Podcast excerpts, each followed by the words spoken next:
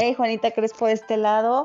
Hace unos días tuve la oportunidad de platicar con Jos Bones. Es una guanajuatense que la está armando súper chido en Guadalajara. Nos dio un tiempo para hablar de amor, desamores, de su carrera y cómo fue que una enfermedad definió que su nombre sería Jos Bones. Escúchenlo ustedes.